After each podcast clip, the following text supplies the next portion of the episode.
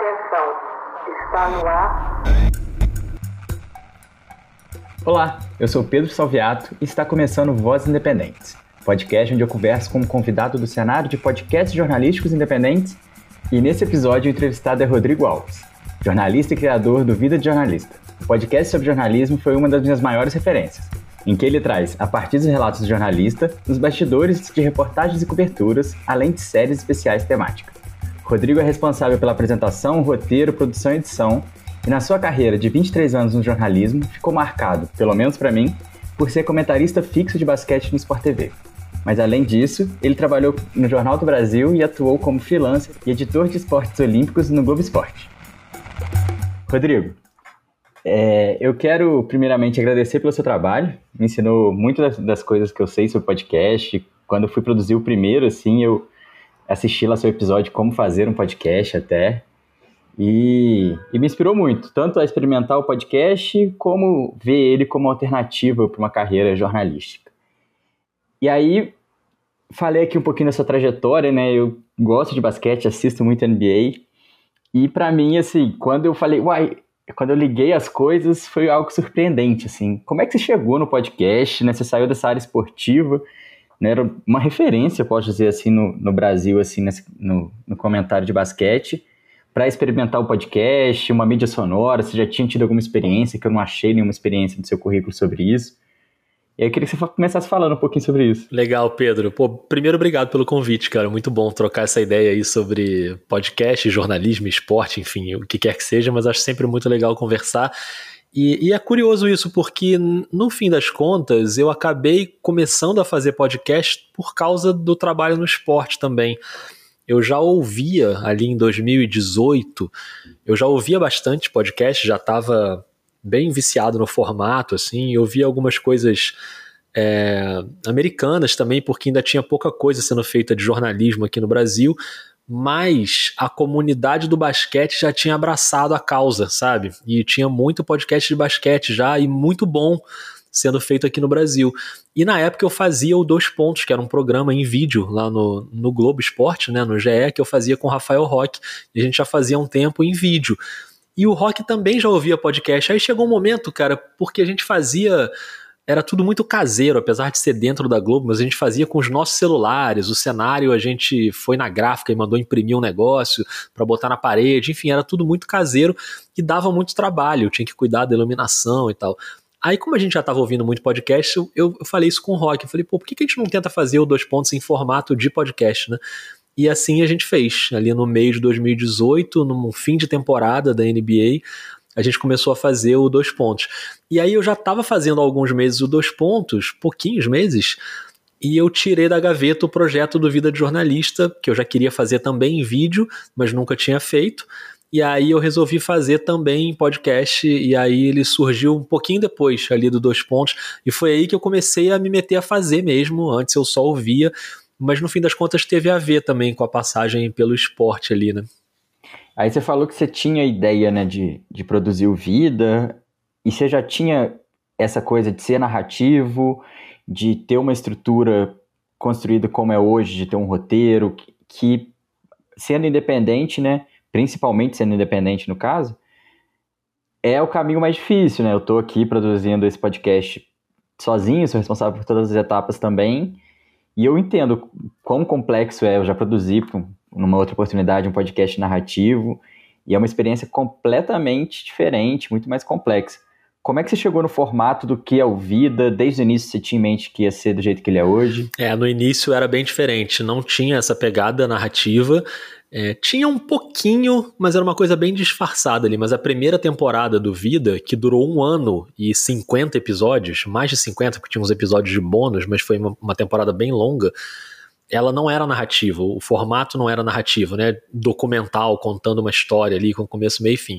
Era um formato de entrevista na íntegra, então eu já gravava a introdução da entrevista durante a entrevista mesmo e ia pro ar.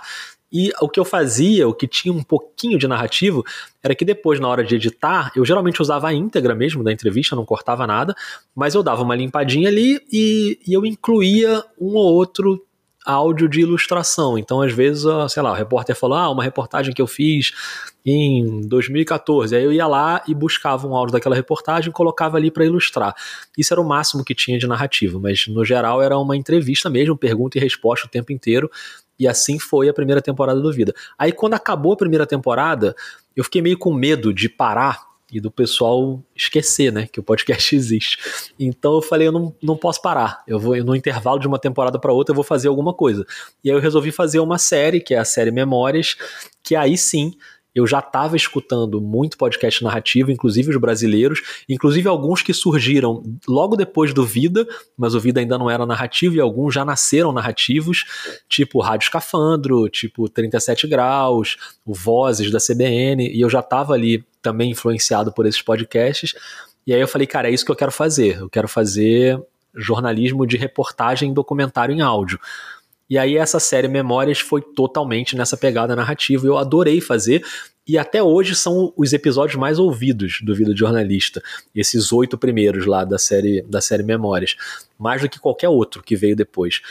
E aí eu falei, é isso que eu quero fazer. E aí a segunda temporada do Vida já mudou totalmente para esse formato narrativo, que é isso, né? Eu faço a entrevista, mas aí eu não uso mais, por exemplo, as minhas perguntas na entrevista, depois eu gravo a locução, faço o roteiro, faço edição, uso bastante áudio para ilustrar. Então ele tem hoje bem esse formato documental. Mas isso foi uma mudança aí da primeira temporada para a segunda, graças a essa série que apareceu aí no meio, a série Memórias. Entendi. E aí você trouxe o Memórias, né, que nele você tem grandes jornalistas, jornalistas das antigas até. E eu trouxe aqui no, no podcast pessoas que tiveram passagens em outros veículos, mas não na Globo, né? Você estava na Globo que, enfim, tem os maiores nomes, tem muitos dos maiores nomes do jornalismo do país. Mas o quanto que está ali na Globo, quanto que né, já, já conhecer algumas pessoas facilitou esse processo de chegar nesses nomes, assim? Cara, eu acho, eu acho essa pergunta muito boa, porque o fato de eu ser jornalista já há 20 anos, quando eu comecei a fazer o Vida de Jornalista, tem um peso no, em eu ter conseguido algumas entrevistas, porque eu já estava no mercado há muito tempo e já conhecia bastante gente. O fato de eu estar na Globo especificamente, eu acho que não tem quase nenhum peso, cara. Isso eu acho muito louco. Porque acho que, sei lá, 90% do público do Vida de Jornalista é, não tem ideia de que eu era comentarista de basquete ou que eu trabalhei no esporte da Globo e não conhece nada do meu trabalho anterior. Me conhece de fato por causa do podcast de jornalismo, que aos pouquinhos, tanto que ele demorou muito tempo para ir conquistando uma audiência, né? E, e, nem é um podcast de grande audiência até hoje, mas é um podcast mais de comunidade jornalística ali. Então, acontece muito essa, às vezes, essa surpresa de eu vou entrevistar alguém para o Vida de Jornalista e quando a pessoa me vê, ela fala: mas você não, você não fazia comentário de basquete no Sport TV e tal, porque gostava de basquete também e já tinha me visto na televisão. Mas é muito raro acontecer da pessoa de ter essa migração, sabe? Eu acho que a galera do basquete é muito do basquete, sempre foi muito assim. Então, não, não teve essa migração do pessoal que me acompanhava no basquete passou a ouvir o Vida de Jornalista. Claro que uma outra pessoa tem né? Mas no geral, acho que os públicos são muito diferentes. Então, acho que é, eu nunca, assim, usei a Globo para conseguir entrevista do Vida de Jornalista. Inclusive, os, os entrevistados mais difíceis de eu conseguir eram exatamente os da Globo, porque a Globo tinha muito essa questão de passar pela assessoria de imprensa, então, para dar entrevista tem uma burocracia maior. Eu conseguia muito mais fácil, assim, entrevistados de outros lugares do que da própria Globo, até de concorrente da Globo. E a Globo, em nenhum momento, momento ninguém de lá tentou, sei lá, bloquear alguma coisa ou interferir no conteúdo do Vida de Jornalista. Pelo contrário, eles adoravam e, e, super curtiam o podcast, sempre me incentivaram a fazer, mesmo sendo independente fora da Globo.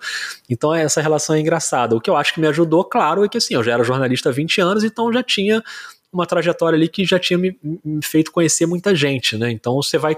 Não necessariamente a pessoa que eu vou entrevistar eu já conheço, mas eu sei de alguém que talvez possa ter aquele contato, então você vai buscando, assim. Acho que isso aí facilitou. Entendi. E aí você trouxe um aspecto que eu acho que, que analisando nessa trajetória desses últimos anos que você está experimentando podcast e tal, que, que eu queria saber a sua opinião, assim mesmo porque você citou uma característica que é ser muito nichado, né? O seu podcast e para esse público de, de jornalistas, principalmente, ou pessoas que gostam de jornalismo em si. É, como é que você identifica que essa relação de projetos independentes buscarem é, serem mais nichados frente a um, uma entrada de eu, eu chamo aqui né, de empresas hegemônicas, né, as empresas hegemônicas de comunicação trazendo podcasts massivos, fazendo um sucesso estrondoso como A Mulher da Casa Abandonada. Como é que você observa esse cenário agora é, para essas mídias independentes? Assim, a tendência é ser cada vez mais nichado, algo que, que ser, se você mirar o nicho. É, eu acho que mudou muito desde que eu lancei o Vida de Jornalista. Quando o Vida saiu ali em 2018, praticamente não tinha nada de podcast de jornalismo, nem sobre jornalismo, nem feito de maneira jornalística. As empresas jornalísticas não tinham podcast, não tinha nada disso. Não tinha Café da Manhã, o assunto, podcast do G1, podcast da Globo, da Folha. A Folha tinha o Presidente da Semana, que era um podcast também quase independente, feito dentro da Folha, pelo Rodrigo Vizeu, mas ainda não existia o Café da Manhã, enfim, todos esses centenas de podcasts que a gente tem hoje, quase toda empresa jornalística tem um podcast, né? E os independentes que faziam com essa pegada jornalística, você tinha ali o, o Projeto Humanos, né, que, enfim, não era jornalístico no início, mas tem essa pegada jornalística, mas o caso Evandro ainda não tinha, né, então era, estava começando ali ainda, então era muito difícil, assim, e, e, ao mesmo tempo era mais fácil você conquistar ouvintes, porque a concorrência era muito menor. Então quem tinha essa ideia de saber um pouco mais sobre jornalismo, você tinha o podcast do Brio, que assim que o Vida surgiu, ele logo depois ele acabou, mas era um podcast sobre jornalismo, que era muito legal. E a regra do jogo também era um podcast que está aí até hoje, que já tinha quando eu lancei o Vida, mas eram raros esses podcasts que falavam sobre jornalismo. Hoje, quem quer ouvir conteúdo jornalístico ou sobre jornalismo tem uma gama gigantesca de, né, de, de possibilidades. E claro, como você falou, várias empresas muito grandes fazendo podcast, com, obviamente, uma máquina de divulgação muito maior do que a que eu tenho no Vida de Jornalista. O próprio Dois Pontos que eu fazia na Globo tinha uma audiência bem maior que a do Vida, porque estava lá na página, na Globo.com, no GE, enfim. Claro que isso atrai um público ali, né? Mas no meu caso, eu sabia desde o início, independentemente de como tivesse o mercado, que o meu público seria de nicho mesmo, né, de jornalistas e estudantes de jornalismo e pessoas que se interessam por jornalismo. Era basicamente isso. Mas tem muito podcast que é jornalístico independente, mas que o assunto não é necessariamente para jornalistas, né? A Rádio Cafandro que a gente citou aqui é um exemplo. Uhum. São assuntos gerais que interessam a todo mundo. Não por acaso, o Escafandro tem uma audiência muito maior que a do Vida, e não só por isso também, porque é muito bem feito. Para mim, um dos maiores podcasts do país. Mas, mas é uma luta também pro Tomás, que faz o escafandro, porque ele faz sozinho. Então é, é aquele negócio, você tem que batalhar na divulgação. Ele não tem uma empresa por trás para ficar divulgando o podcast dele, né? Então tudo é muito é, é muita luta mesmo para você conseguir o lugarzinho ao sol e cativar a sua audiência. Hoje o mercado ele tá muito dominado por podcasts de grandes empresas e também por podcasts que que pegaram essa vertente aí do, do YouTube, né, da conversa, do bate-papo mesa de bar no YouTube, que tem os cortes em vídeo no YouTube que geram muito sucesso e esses podcasts engoliram o mercado, né? Eles estão muito, muito dominando o mercado. E hoje, inclusive, enquanto a gente está gravando aqui, no dia que a gente está gravando, eu estava conversando sobre isso e, e postei na rede social também sobre isso. Muita gente hoje acha que podcast é só isso. É o podcast no YouTube gravado em vídeo que tem os cortes. Tem gente que nem sabe que existe outro, outro tipo de podcast. Então quem faz podcast narrativo é tem que dar uma remada, porque ficou cada vez mais difícil. Mas eu ainda acho que é possível você encontrar o seu público ali, ainda que seja um público mais nichado. Entendi.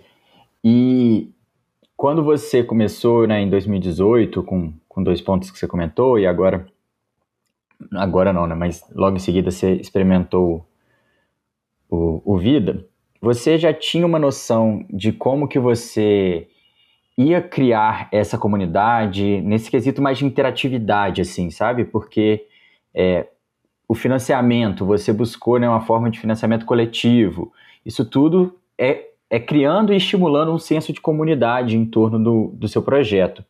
Como é que você, de cara, assim, tinha esse, essa idealização e se tinha até uma idealização, ou se você foi experimentando, entendendo, ou se você já entendia muito de um, como no universo virtual as coisas funcionam nesses nesses meios digitais? É, eu não tinha nada disso, foi tudo muito no improviso, no início, no Vida, até porque eu não tinha muitas referências, né? Não tinha podcast desse tipo aqui no Brasil, então foi muito assim, eu quero fazer, e aí liguei para o Bernardo Melo Franco, que é o entrevistado do primeiro episódio, que tinha sido meu estagiário no Jornal do Brasil e era um grande jornalista já naquela época, mas era um cara com quem eu tinha uma certa intimidade para se desse tudo errado na gravação, eu falar, Bernardo, não vai rolar o episódio, foi mal. Eu tinha uma abertura com ele para falar isso. Mas ainda bem que deu certo. O áudio é bem ruim desse primeiro episódio, como várias coisas ali no início do vida, mas eu falei, vambora, botei no ar e vamos testando e vamos vendo o que, que acontece. Tanto que a campanha de financiamento ela só vem na segunda temporada, porque aí já tinha mais isso difundido, de campanhas de financiamento de ouvintes. E, e aí esse senso de comunidade ficou claro para mim no início que o que eu queria era que o Vida fosse um podcast que, apesar de eu saber que não ia ter grande audiência, não ia entrar no top 10 do Spotify, no ranking da Apple, mas eu queria que fosse um podcast que em algum momento virasse referência dentro das redações e entre jornalistas e estudantes né, que fosse útil para quem está chegando no mercado ou para quem já está no mercado e quer ouvir os colegas, como é que os colegas trabalham. Então eu já sabia que ia ser por aí, mas eu precisei de alguns meses, pelo menos, para entendendo isso, sabe? Como, como são esses mecanismos e de entender que eu precisava criar uma comunidade mais forte no Twitter, que é onde os jornalistas estão, e aí você tem que responder os comentários, tem que interagir com as pessoas. Eu comecei a fazer encontros presenciais com ouvintes, e era assim, com cinco ouvintes, dez ouvintes, aí você vai meio que montando ali aquele, né, aquela sua base de ouvintes que acabam sendo ouvintes muito fiéis até hoje, né? Tem gente que ouve o Vida desde a primeira temporada e tá aí até hoje escutando, e gente que vai chegando também, gente que vai saindo, é normal. Então, não, não é desde o início que eu tinha essa, essa certeza, não. Isso foi surgindo com o tempo. Entendi. E aí, um outro aspecto, você citou até, né, que o primeiro episódio saiu como tinha que sair e tal. Você tinha um conhecimento de edição, dessa parte de pós-produção, ou foi aprendendo no sangue ali, né, na, na experimentação mesmo. E até assim, é, na sua opinião, hoje em dia, é, se você soltasse o seu primeiro episódio hoje, como é que você seria essa aceitação do público? Você acha que seria mesmo? Do público eu não sei, mas a minha aceitação seria terrível. Assim, porque eu não admitiria botar um episódio no ar com a qualidade dos primeiros episódios do Vida. Que tem convidados que eu acho maravilhosos ali no início. Acho que eu dei muita sorte de logo no começo. O segundo episódio é com a Luciana Barreto, que é uma das maiores jornalistas do país, e o áudio é horroroso. A gente gravou dentro de uma cabine de edição, eu não tinha nem equipamento, foi terrível. Eu tô devendo até hoje um episódio com áudio decente para Luciana e eu vou fazer ainda um remix aí desse episódio.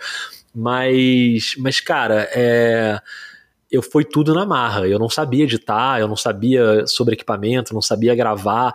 E aí também um pouco em minha defesa, não tinha essa cultura de podcast no Brasil naquele momento, sabe, em 2018 como tem hoje. Hoje você joga no Google equipamentos para podcast, vem um monte de tutorial lá, um monte. Naquela época não tinha nada. Era era basicamente a galera do audiovisual que que trabalhava com isso. E assim, eu tinha uma levíssima noção de edição de vídeo, que eu já tinha feito uma ou outra coisa, mas muito pouco. E edição de áudio é diferente de edição de vídeo, tanto que até hoje eu edito vida num software de edição de vídeo, que é o Adobe Premiere. Eu ne, nunca migrei para o software de áudio. E eu estou ali confortável nele. Então, tudo eu fui fazendo intuitivo, indo em tutorial no YouTube, como é que tira barulho de ar-condicionado, aí eu vou lá e boto lá para saber o filtro, como tirar o eco da voz, aí eu vou lá e, e assim, eu nunca fiz curso, nunca fiz nada. Hoje, eu acho que a minha edição, hoje eu, eu, eu, sou bem satisfeito com a minha edição. Acho que hoje eu consigo editar do jeito que eu quero. Eu não fico sofrendo assim, ah, eu queria fazer tal coisa e não sei. O que eu quero fazer, não sou um editor profissional, mas o que eu, que, o que eu preciso fazer, eu sei fazer. E, e eu faço do jeito que eu quero fazer. Mas no início era. Tanto que nem tinha tanta edição no Vida assim, né? Era, um, era uma entrevista quase na íntegra. Mas hoje não, hoje as edições são bem mais complexas e levam muito tempo para fazer mas foi meio na, na marra ali e aprendendo muito ouvindo também, né? Acho que é meio natural isso. Você ouve podcasts que você acha que são bem editados, você vai sacando ali, pô, é, esse artifício aqui funcionou, essa técnica foi legal, então vou tentar usar também. E acho que é meio por aí. É, Rodrigo, eu queria deixar claro assim que é muito nítido o seu entusiasmo nisso tudo, assim. É, aí só para também deixar registrado nessa gravação, o Rodrigo topou de uma hora para outra, a gente em uma menos de uma hora aí trocando mensagem, a gente está aqui gravando e está sendo uma honra incrível. Eu queria, tipo, entender todo esse seu entusiasmo. Você participa de uma rede podcast, você dá oficinas, você. E dá oficinas é, em profundidade mesmo, assim, né? São coisas, projetos que você acompanha eles. Como é que. Que balanço que você faz isso tudo de algo que você começou tem. Né, né, nem um quinto da sua carreira, ou um quinto da sua carreira, é. mas que hoje você dedica, você. Não, não, não quero dizer abriu mão, mas né, você estava num de um esporte que com certeza você mais ama, se não é o que você mais ama, para se dedicar exclusivamente a isso, assim. Ah. Que balanço que você faz disso tudo que eu falei. É, cara, é, eu acho que é meio um reflexo do que sempre aconteceu comigo desde o começo no jornalismo, de eu sempre fiquei meio nessa maluquice de tentar ficar atento ao que está rolando de formato novo, de tecnologia nova. Inclusive, boa parte da minha passagem pelo GE, pelo site de esporte da Globo, eu trabalhei na editoria de projetos especiais, que a, a missão era essa, era ficar identificando formatos novos, era ficar identificando formatos novos para sacar como que a gente podia contar as histórias com infográfico, com quadrinhos, com ficção, com vídeo, foto, texto, enfim. Então sempre fiquei tentando pescar o que estava se apresentando ali. E hoje em dia, de uns anos para cá, o que me deixa mais empolgado e fascinado é contar as histórias em áudio. Eu não sei se vai ser assim daqui a dois anos, três anos, cinco anos, talvez pinte uma outra coisa aí que eu vá fazer. Eu não tenho nenhum apego a, a como eu vou fazer jornalismo. Eu tenho apego ao jornalismo. Eu acho que eu vou continuar fazendo durante muito tempo. Mas de que jeito eu vou contar a história, eu tenho zero apego. Tanto que tem muita gente que é completamente apaixonada por podcast, acha que vai fazer podcast a vida inteira, e eu não sei. Eu posso, sei lá, daqui a seis meses eu posso não querer mais e fazer outra coisa e tudo bem. Mas hoje é o que eu mais gosto de fazer e o que me deixa muito empolgado, contar as histórias em áudio. Então por isso que eu tomei essa decisão que, claro que não foi simples, né? Porque, enfim, independentemente de ser a Globo, mas era um emprego, né? Um emprego hoje em dia não é uma coisa que você joga fora. E, e, eu tomei essa decisão depois de quase um ano refletindo, pensando, fazendo contas financeiras, o que, que dava para fazer, que você abre mão não só de um salário e de uma estabilidade, mas de plano de saúde, de benefícios, tem um monte de coisa ali que eu nunca tive que me preocupar, né, durante 20 anos em redação, e, e foi uma mudança não só de trabalho, mas uma mudança de tipo de trabalho, né? Eu passei a trabalhar como jornalista independente, então tive que fazer o meu plano de saúde por fora, previdência, um monte de coisa que eu não entendia nada e abri uma produtora, né, para fazer podcast também. Então foi uma decisão bem complicada, mas hoje, um ano e meio, né, indo para dois anos já desde que eu saí, eu estou bem satisfeito e assim eu financeiramente eu consigo ter o mesmo rendimento que eu tinha na Globo e, hoje eu consigo trabalhar só com o que eu adoro fazer. Não que eu não gostasse do trabalho na Globo. Nessa reta final inclusive eu adorava fazer comentários de basquete.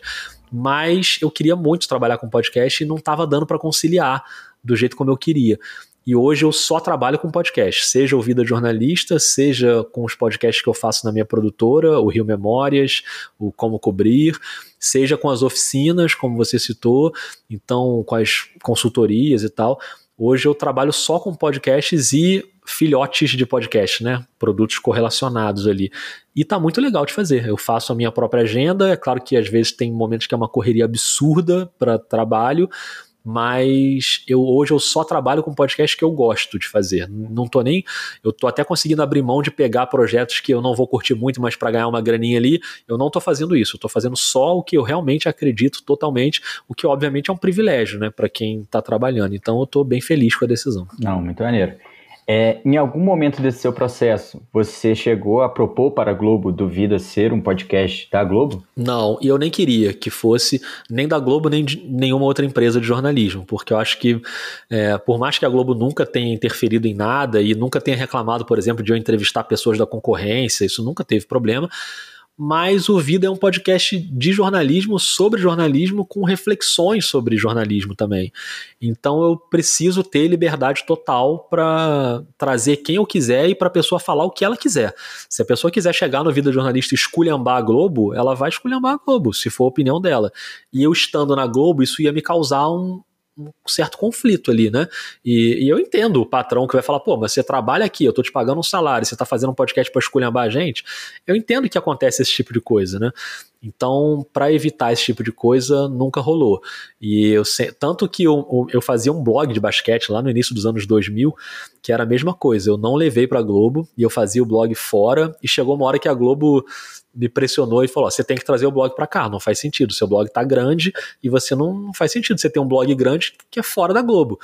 E eu não queria. E eu levei o blog meio forçado, né, para Globo. Um ano depois acabou o blog. Porque é isso, meio que quebrou aquele encanto ali da independência de eu falar o que eu quisesse. A Globo tinha parcerias com a Confederação, aí para falar da Confederação nunca teve censura nem nada. Mas sabe, quando dá um certo desconforto, e os próprios leitores se sentiram mais desconfortáveis e o projeto acabou. Então, por isso que eu nunca cogitei de levar o Vida para dentro da Globo. Eu acho que o Vida pode ter um financiamento no futuro de alguma instituição jornalística, enfim, uma associação jornalística, beleza, mas ligado a um veículo jornalístico especificamente, não é o que eu quero agora. Estou falando que nunca vai acontecer, pode ser que um dia aconteça, mas não é como eu vejo hoje, entendeu? Essa fala acho que é muito importante. Não, e, e num, um dos episódios também foi com o pessoal do Prato Cheio, do Joio Trigo, e você comentou aí da confederação, né? E a situação deles é, é ímpar, assim, porque, né, se você é, investiga as corporações de, aliment de alimentos e bebidas no Brasil, basicamente você não tem anunciante. É, é, é, a regra, né? Então não caberia assim em nenhuma outra plataforma. E você trouxe um aspecto muito importante, assim, né? Que é essa autonomia, assim. E ela não se reflete apenas nessa questão editorial, mas até numa questão de experimentação, de. É, óbvio, você quer que as pessoas escutam, mas não é a audiência que vai ditar se você vai continuar fazendo ou não, de um episódio específico ou outro, né? Obviamente, se você vê um padrão de queda muito grande, mas se você quer, quer fazer um episódio, independente do apelo de público, você vai fazer, né?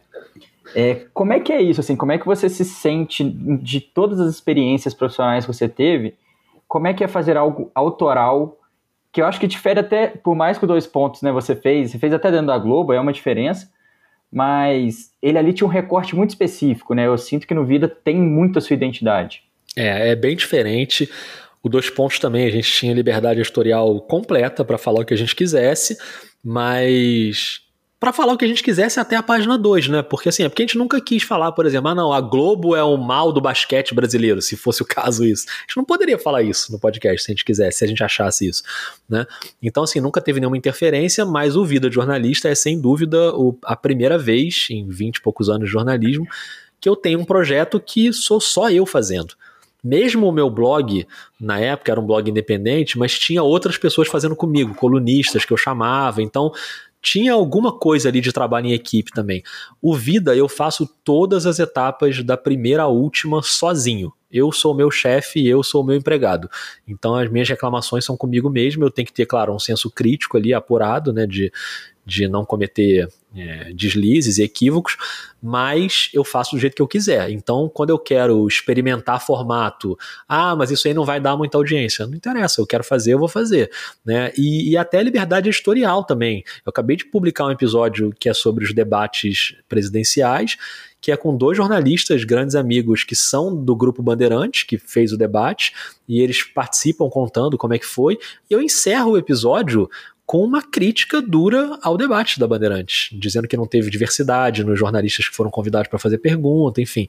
E eu, eu tenho essa liberdade de fazer isso porque é o meu podcast. Então depende né, do, do que eu acho que, eu, que é preciso ser falado ali naquele momento.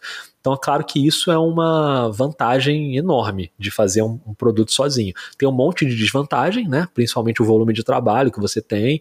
E é um trabalho meio solitário, né? Eu acho que o trabalho em redação tem uma coisa muito boa que é você trocar o tempo inteiro com os outros. Você faz, aí mostra um pedaço para alguém, alguém vem e dá um pitaco, isso é muito bom também. Mas tem essa vantagem da liberdade 100% editorial. Né?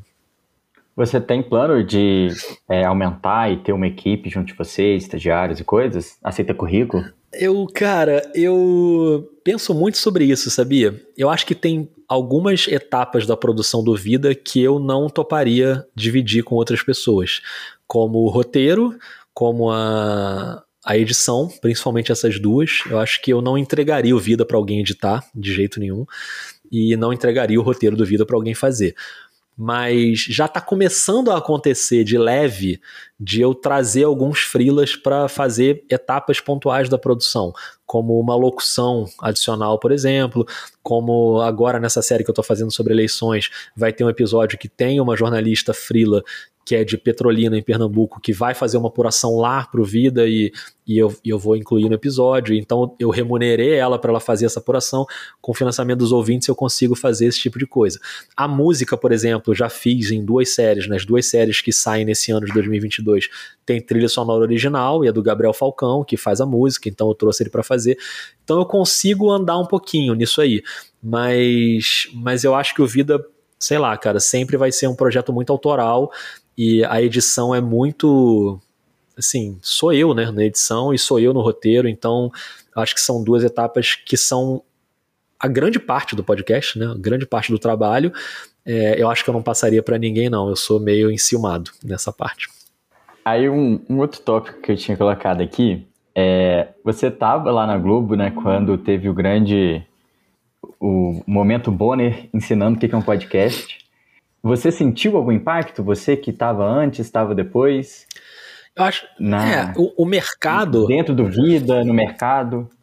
O mercado teve um impacto muito grande quando a Globo entrou, isso é óbvio, né? Já tinha tido impacto quando outros veículos entraram um pouco antes, como a Folha de São Paulo, por exemplo. A Folha criou uma editoria de podcast, passou a fazer podcast é, de sucesso, né, em parceria com plataforma, com Spotify e tal. Quando o Spotify começou a, a dar muito valor para podcast, também teve uma mudança. E quando a Globo entrou, teve uma mudança também muito grande, porque é isso, né? Você vê ali o Jornal Nacional falando de podcast, você tem anúncios, até hoje você vê isso, né? De podcast nos intervalos da novela, enfim. Então é claro que na TV aberta você tem um impacto muito grande, né? O impacto para o vida de jornalista, é, não, não vi nada assim tão grande de, ah, chegou um público a mais. Eu acho que a médio prazo acabou sendo o contrário. Eu acho que os podcasts independentes acabaram sofrendo um pouquinho com isso, porque entrou muito mais podcast no mercado, né? Foi como se grandes empresas abrissem a porta do caminhão e desovassem um monte de títulos novos para a gente ouvir. E, e, obviamente, são títulos bons, né? Na maioria dos casos. São pessoas boas fazendo, são jornalistas bons fazendo, no nosso caso aqui do jornalismo, né? Falando sobre isso. Então, é claro que disputa a atenção de quem está com o celularzinho na mão ali para procurar o que, que eu vou ouvir agora. Eu posso ouvir o Vida de Jornalista, mas eu posso ouvir o podcast da Renata Lopretti também, né? Que é da Globo. Então, é claro que assim, não é uma concorrência direta, mas é uma concorrência pelo tempo do ouvinte. Você está disputando o tempo de quem vai ouvir.